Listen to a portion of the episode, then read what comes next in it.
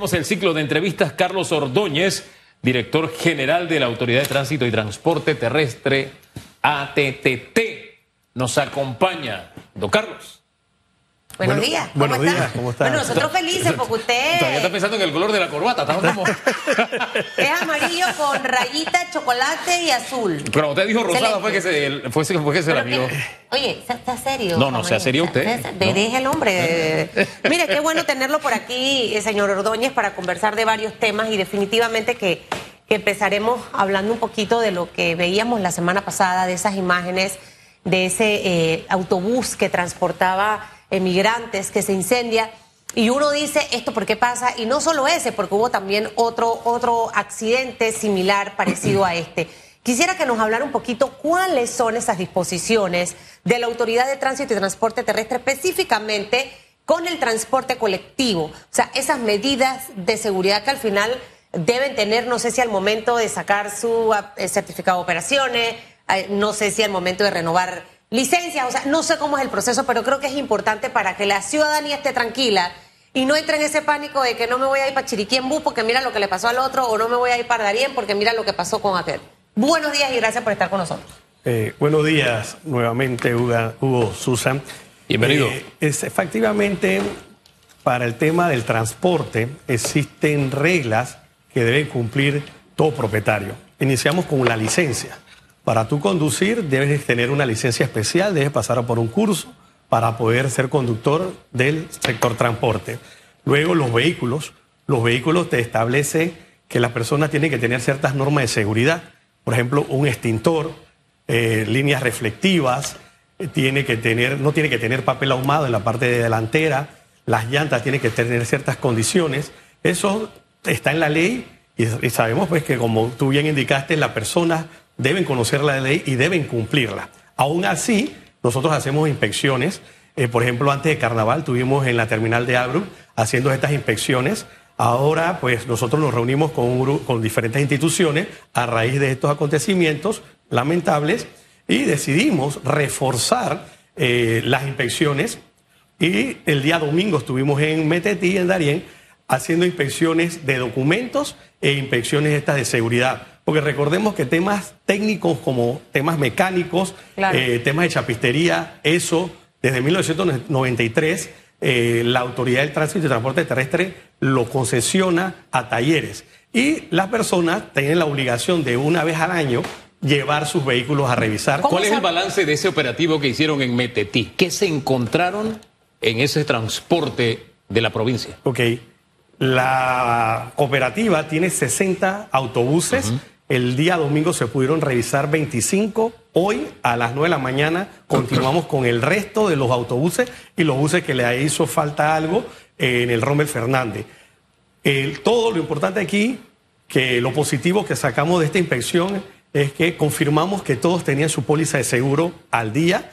Eh, sí encontramos temas como papel ahumado en la parte delantera de los buses, encontramos cintas reflectivas en mal estado y ciertos vehículos con llantas pues recauchadas. Todos se le hicieron sus eh, consideraciones que debían cambiarla. Hoy se van a estar volviendo a revisar y por iniciativa de la misma cooperativa, ellos van a pasar a un taller donde van nuevamente a ser revisados y van a emitir no es la certificación de revisado que hace la TT, sino un certificado del, del taller donde consta pues que ellos pasaron por esta revisión mecánica. Sus extintores, disculpe Susan, sus extintores también a raíz, y recordamos ayer a raíz de lo que pasó en Osana, esa tragedia, una de las reglas que tienen los buses es tener un algún qué sé yo, artículo que sirva para romper las ventanas, etcétera, porque allí mucha gente murió porque no había forma de romper las ventanas.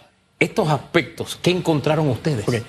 Habían extintores, pero sí tenemos que reconocer que hubieron dos buses que los extintores no estaban llenos. Eh, unas recomendaciones que ayer pues hizo la mesa después de estas inspecciones, la mesa que, de trabajo de la TT, aunque no está en la, ley, en la ley, le vamos a recomendar que tengan dos extintores y le vamos a recomendar que tengan señalizaciones en las salidas para que el pasajero pues sepa cuáles son las salidas de emergencia.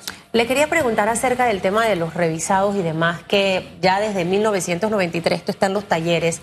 ¿Cómo podemos regular, señor director, específicamente que estos talleres hagan precisamente esa tarea del revisado? O sea, al final yo soy de las personas que piensa que no necesitamos tener un policía al lado para poder portarnos bien.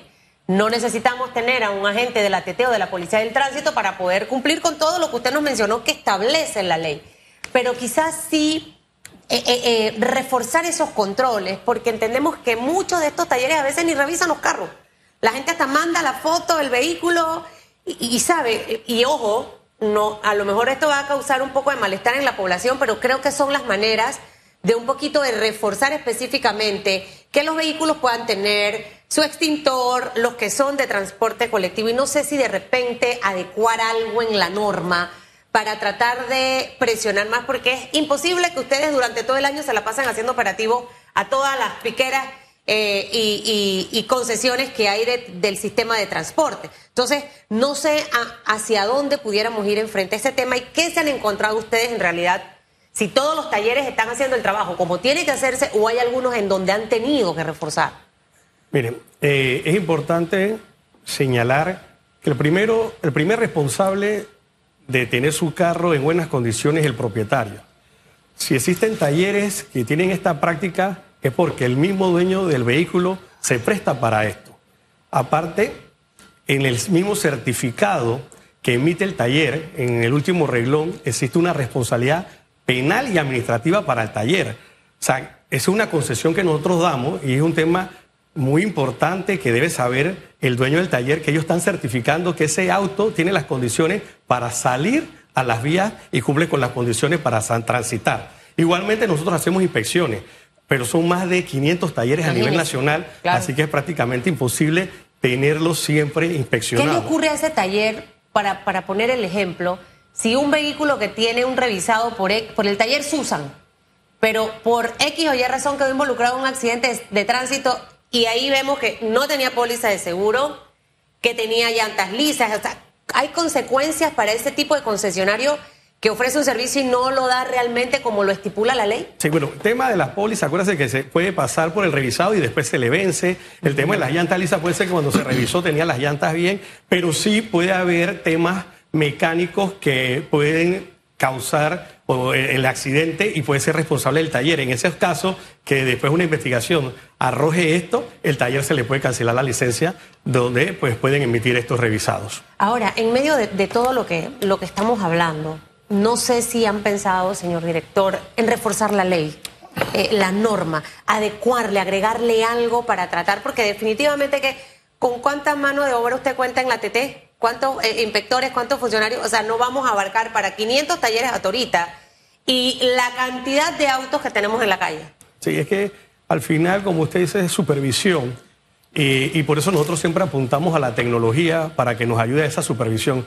Ahora mismo tenemos un proyecto en tema de revisado que dentro de ese proyecto marca controles que garantiza que las personas lleven el vehículo a revisar, eh, no solo que manden una foto como usted indica, sino que a través de la tecnología nos, permitan a nosotros verificar que efectivamente que la persona... en vivo como está lo del Tribunal Electoral. algo así es, un proyecto... Con la AIG. Con la AIG, claro, es un tema que tenemos con la AIG, de la mano, trabajando, utilizando la tecnología para llevar esas supervisiones. Esa es buena. Esa me gusta. No, no, a mí también, a mí también. Pero yo sigo pensando en Darien, discúlpeme, y yo quisiera regresar al tema de Darien. Porque yo, quisiera de verdad que viviéramos en una sociedad perfecta, un mundo perfecto, pero no lo es. Y aunque no se puede tener un policía detrás de cada ciudadano, las autoridades están establecidas para cumplir y hacer cumplir la ley. O sea, si todos cumpliéramos la ley no necesitaríamos autoridad, pero están estatuidas para eso y la ley precisamente lo establece. Y, a mí me llama la atención cuando se hacen operativos y dicen, bueno, descubrimos que tenían papel ahumado. Pero espera, es que, es todos los días tenemos inspectores en las calles, tenemos policías de tránsito.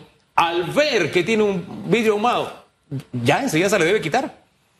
Y así, las llantas lisas son cosas visibles, o sea que no se necesita un operativo para que esto se logre.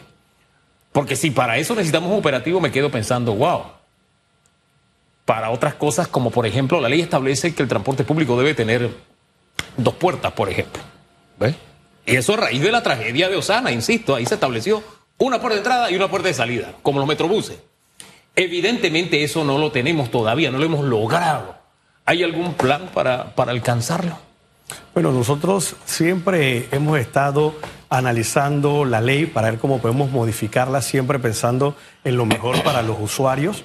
Eh, como usted indica, los operativos no, no, no, solamente sirven para esto, nosotros siempre tenemos inspectores en la calle para prevenir el tema de accidentes, estar vigilantes, pero muchas veces se le pone la sanción a las personas, se le quita el papel ahumado por decir, y a los cinco días o al día siguiente lo están instalando nuevamente. Así que si cada vez que lo pone se lo quita, créame que va a llegar el momento en que ya no, no va a querer ponerlo. Porque eso cuesta, eso no es gratis. Sí, pero imagínense, tenemos 150 inspectores a, nivel nacional. Nos, ayudamos con operaciones del tránsito. Estar vigilantes de esa persona todos los días. ¿Cuántas personas aquí tienen vehículos? El lote vehicular el lote licencia. Un millón cuatrocientos mil vehículos. Esto es matemática. Yo soy, yo soy una mujer de número 100%. O sea, me, me encanta hacer los análisis en, cuanto a los números. Si yo tengo un millón y tanto de personas con vehículos en la calle, algunos responsables y otros no responsables, y solamente tengo 150 inspectores, que quizás me voy a, fortalecer con la unidad de la Policía del Tránsito, eso no es suficiente. Por eso es que al final cada uno de nosotros es responsable. Mire, yo voy por el corredor y cuando se quieren tirar por el brazo, yo meto el carro a la mitad. Me pitan y yo a, veces me, me, regaña el que va conmigo que, oye, un día te van a tirar bala. No me importa. El, el, la área para conducir es la calle, usted no tiene que abrirse porque eso es lo que ocasiona daño. Puede venir una persona, puede venir un hueco, usted trata de chifiarlo y ahí es donde vienen los problemas. Los ciudadanos somos los que al final tenemos que brindar eso. Eh, ojalá que me encanta que esté con Luis Oliva, yo soy fan de Luis Oliva, 100%. Si tuviera plata lo para que trabaje para mí, porque es un hombre muy brillante. Y qué bueno de verdad que la TT esté trabajando en proyectos de esto, porque hacia allá tenemos que ir a avanzar básicamente. Y me encantaría también que los corredores en algún momento tengan, así como en Estados Unidos, que tú pasas y no es que, si no te toman la foto de tu placa y todo, y por no tener ahí el pase, ¡paca! te viene tu multa. Es, que algo de eso ya nosotros estamos avanzando en Panamá, incluso con el tema de las fotos, pero quisiera, quisiera regresar a, a, a Darien porque Hombre, se han dado dos tragedias. Una que no, mire, una que es la más grande de la historia, ¿no? Y, me quedo pensando, esa vía a Darien, mucha gente habla de, lo largo que es el recorrido, ¿no? Pero es que en Darien el estrés es doble, porque manejar de noche en esa vía, de verdad, eh, yo respeto al que lo hace. No la de Chiriquí, que allá de que, hay vuelta, que eso es un detalle al lado de las de Darien. Entonces, me quedo pensando cuáles eran las condiciones mecánicas. Y aquí lo dijimos antes de que se incendiara el otro en los Ruices. Entonces, después que se incendió el de los Ruices, que dijeron, para, vamos a parar para ver qué es lo que está pasando y me parece coherente. Pero se debió hacer desde el primer día, porque evidentemente algo está pasando. Insisto, porque no, si lo de Osana nos estremeció, hombre, si la caída del puente, del bus de un puente, del puente de las Américas no estremeció, esta es la más grande. O sea, había que tomar medidas para evitar y gracias a Dios se hizo después del incendio sin ninguna víctima. Pero me quedo pensando en cosas como estas. Los conductores salieron y dijeron, no, aquí todo está en regla porque esto es una concesionaria. Que yo sepa, las concesionarias tienen rutas establecidas. Y no hay una ruta establecida Darien-Gualaca. Entonces, digo, aquí hay cosas que no están en orden. ¿En qué medida se pondrán en orden para evitar que suceda lo que nos acaba de pasar? Ok. Primero que nada, este bus se entendería que, está mecánicamente bien ya que pasó su revisado. Aparte de eso, la ruta de Arién tiene una cualidad. Desde que tú sales de la provincia o desde que salen estas personas, pasan por varios controles de seguridad donde le revisan los documentos. Eh, igualmente, ahí entra una responsabilidad de la prestataria. Las prestatarias deben tener sus vehículos en orden, deben ser los primeros, el cordón de seguridad deben ser las prestatarias en revisar eh, estos vehículos eh, y para que cumplan con, todos los requisitos y las condiciones de los mismos. Si ustedes ven en el primer accidente, el vehículo llegó hasta su punto. O sea que de repente ahí eh, está el Ministerio Público analizando si se trata de una falla mecánica o se trata un tema de una experticia del conductor o velocidad. Hay varios factores. Sí. hay que ver qué es lo, lo que sucedió Pero dentro de la- lo que hemos analizado con diferentes instituciones, una de las sugerencias que se ha hecho es que cambien el horario de los viajes. Totalmente. Eh, ya vamos a empezar a viajar cuando se reúne esto en la madrugada, tipo 4 o 5 de la mañana, para que el, el viaje sea prácticamente de día. Hombre, si, si de día es estresante usar esa vía en Darín, Sí. imagínese viajando de noche. Sí. Eso de que tenían un, un conductor sustituto, no, uno no. Debían tener dos. No solo por la distancia, insisto, sino por el estrés adicional de eh, conducir en esa vía. Y establecer quizás procesos, ¿no? Sí. De, de, de, de cómo debe ser ese traslado, me paro aquí, tantas horas, así como a veces uno se programa. Mire, no quiero que se vaya, señor director. Eh, quiero hablar de dos cosas. Voy a tener que hacer como un salto ahí para poder. Bueno, no, voy a tratar de hacerlo rápido. Los busitos colegiales. Vimos la semana pasada eh, grupos eh, manifestándose específicamente por ciertas conductas que están adoptando algunas plataformas de transporte que los ponen en desventaja. ¿Cuánto hemos avanzado en relación a ese tema? Ya que la otra semana inicia el año escolar y ya me preparo para agarrar de nuevo el corredor por el bendito tranque que vamos a tener. Bueno, ellos han manifestado eh, su preocupación por un anuncio que salió en las redes sociales de una compañía que brinda el servicio de colegial de transporte de, estudiantes a través de una plataforma. Inmediatamente la autoridad del tránsito, a través de un comunicado, se manifestó. Lo he dicho en diferentes entrevistas que esta práctica es ilegal. Eh, la ley está clara que para dar este servicio tú necesitas un certificado de operación, un 8BC, eh, donde la autoridad del tránsito inspecciona. En estos momentos, desde el día lunes, estamos haciendo inspecciones a nivel nacional. Aquí en Panamá lo estamos haciendo en el Rommel Fernández. Para eso mismo, para ver los temas de seguridad que debe tener los buses colegiales, sus llantas, el papel ahumado, el extintor, la identificación del certificado de ope- de operación y pues le hacemos ese llamado a los padres que no utilicen esta forma de transporte, porque al final, si hacemos un operativo o lo para un policía de tránsito, estarían en una piratería y el carro es removido en grúa y los estudiantes son los que van a pasar un mal momento. O sea que ya en, en este tema ya tenemos un- una luz, o sea, no vamos a tener la huelga de los busitos colegiales, porque amenazaban un poco con esto, ¿no? Bueno, ellos hoy tienen una marcha que van donde el minis- ministro de Gobierno. Igual hemos hablado con ellos, los hem- hemos invitado hacia la autoridad del tránsito a conversar. Eh, mañana tenemos reunión, entre mañana y el jueves tenemos reunión con ellos para tocar esto y otros temas. Pero sí, ellos han estado claros la postura que tiene la TT sobre este tema. Ok, yo bueno, y ojalá que en realidad te lleven una buena postura. Porque al final también yo veo varios busitos, yo le tomo fotos y todo, y se lo mando ahí un contacto de la TT de lo desordenado que manejan. Mire, a veces somos, criticamos todo, pero no nos vemos nosotros mismos las cosas incorrectas que hacemos. Y ahí también hay que poner orden. Oiga, lo vi en una foto eh, antes de las 8. Usted ayer estuvo allá en la foto. No, no se ría, director. Es que tiene que estar antes de las 8, nos quedan dos minutos. Sí. Estuvo ahí como parte de los funcionarios apoyando la candidatura de Gaby Carrizo. Sí, como no, el candidato nuestro es Gaby Carrizo. Estuvimos ayer a las 5 de la tarde apoyando al ya candidato. después de la hora de salida. Exactamente. Así que va a estar en, en- en- en- en- en estos meses, me imagino, ahí apostado apoyándolo. bueno, siempre, 100% apoyo con el candidato. Ayer estuvo sentado ahí donde usted está, Pedro Miguel González. No nos envió, a mí no me envió la encuesta, yo no sé usted, pero sí nos mostró encuestas donde Gaby Carrizo, encuestas a lo interno del PRD, donde Gaby Carrizo es el que tiene más negativos y es el que aparece de último en esas encuestas, Eh, encuestas privadas a propósito. Eh, ¿Usted qué dice de este, de estos, de estas cifras? Bueno, cada, cada uno tiene sus encuestas. Esas son encuestas privadas, como usted dice. Nosotros tenemos otras encuestas donde ¿Qué dicen esas encuestas? Que el candidato a ganar es el candidato Gaby Carrizo. Oiga, por lo menos ayer mostró músculo. ¿Cuántas personas había ayer ahí apoyándolo? Bueno, no solamente ayer, en cada actividad que tiene el candidato. No, pero de siempre ayer nada más, pues muestra un botón, el de ayer, el de ayer, Bueno, el de ayer. había bastantes personas. Bastante. Eso, eso yo le puedo decir, que había muchas Es que personas. estoy leyendo acá y, que dice- Y con buen ánimo. Dice el director de pasaportes que había más de 10.000 personas. Yo no estuve ahí, por eso pregunto, ¿no? Bueno, yo soy malo con los números. también. Yo soy abogado. Bueno, pero, pero había entiéndese que bastante. Humada, acuérdese que ahora que va a ser bebé, tiene una. Va a ser bebé. Va a tener bebé. tiene una visión más amplia. Sí. Mire, aquí me manda alguien, porque ya para salvarlo de los segundos que quedan.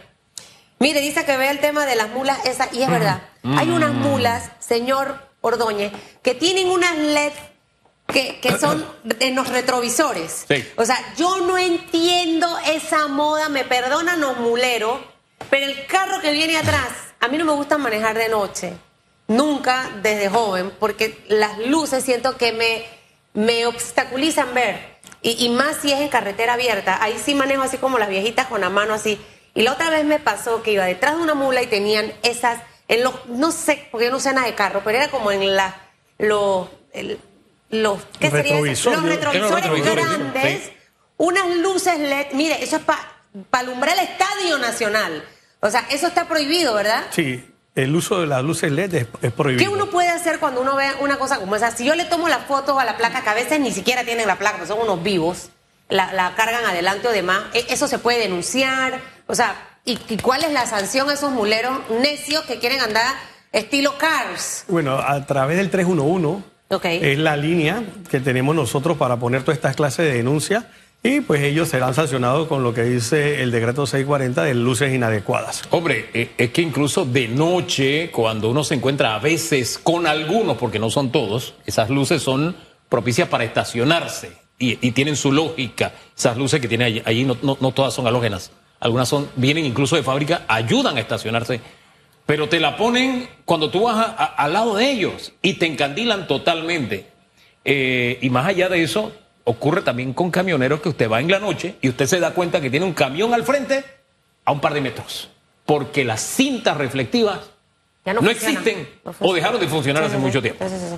Ese detalle, por favor, hay que prestarle atención. Sí. La- las luces, como usted indica, no son malas, sino es el uso que le dan. Eh, he he visto, yo mismo este fin de semana que estuve por Chiriquí, eh, me pasó un vehículo, cuando lo estaba pasando, me encandiló con estas luces y eso, el uso no debería ser para esto. Por eso, bueno, son los operativos que nosotros hacemos siempre a diario para verificar estos temas de seguridad. Pero vuelvo y repito, o sea, el primer anillo de seguridad debe ser el mismo propietario del vehículo. Ellos son los que tienen que estar pendientes de que sus luces, Sí. eh, su- las cintas reflectivas cumplan con todo esto. Mire, el 311 que se agarre, porque esta que está aquí es de las que graba y toma fotos. Yo cuando voy de copiloto, mire, y a veces se aguantan. Y usted sabe lo que yo hago, señor Ordóñez, porque yo soy chiquita pero peliona. Yo bajo el vidrio así, ¿ves? Y que, ajá, hasta que quedan amarillos cuando se dan cuenta que soy yo. Hubo uno una vez, un mulero. En esa época yo tenía una Prado que era alta y como él se me quería meter ahí en Chani donde está el puente en el semáforo y yo no lo dejaba, sacó la mano y me pegó así arriba en el techo y yo dije que él no sabe lo que ha hecho. Y bajé el vidrio y le dije, dígame usted por qué me toca el techo de mi carro hasta que quedó pálido. Adelante había un tránsito, empecé a pitarle, a pitarle, párelo. Se me quiere meter y ta, ta, ta, ta, ta, ta, ta, y él no puede ir en el carril izquierdo. Esas- eso es lo que tenemos que hacer como ciudadanos. Porque al final del camino, toda esa gente irresponsable que anda manejando, quítenle la licencia y punto. Hay que cuidar a la gente que está en la calle. ¿Y usted por qué está para allá? Es que está moviendo mucho la mano y de pronto cierra el puño. Si ese caballero supiera que usted pega duro, imagínese. Pero no se tomó la justicia por su mano No, en no, ese caso. no, no, no, Acá sí se jamás. la toma por su mano. Ah, ah. Ese es el problema. Gracias, señor director, por habernos acompañado esta mañana. Que le vaya bien, señor director. Use la corbata fucha, que se ve bien, es de moda.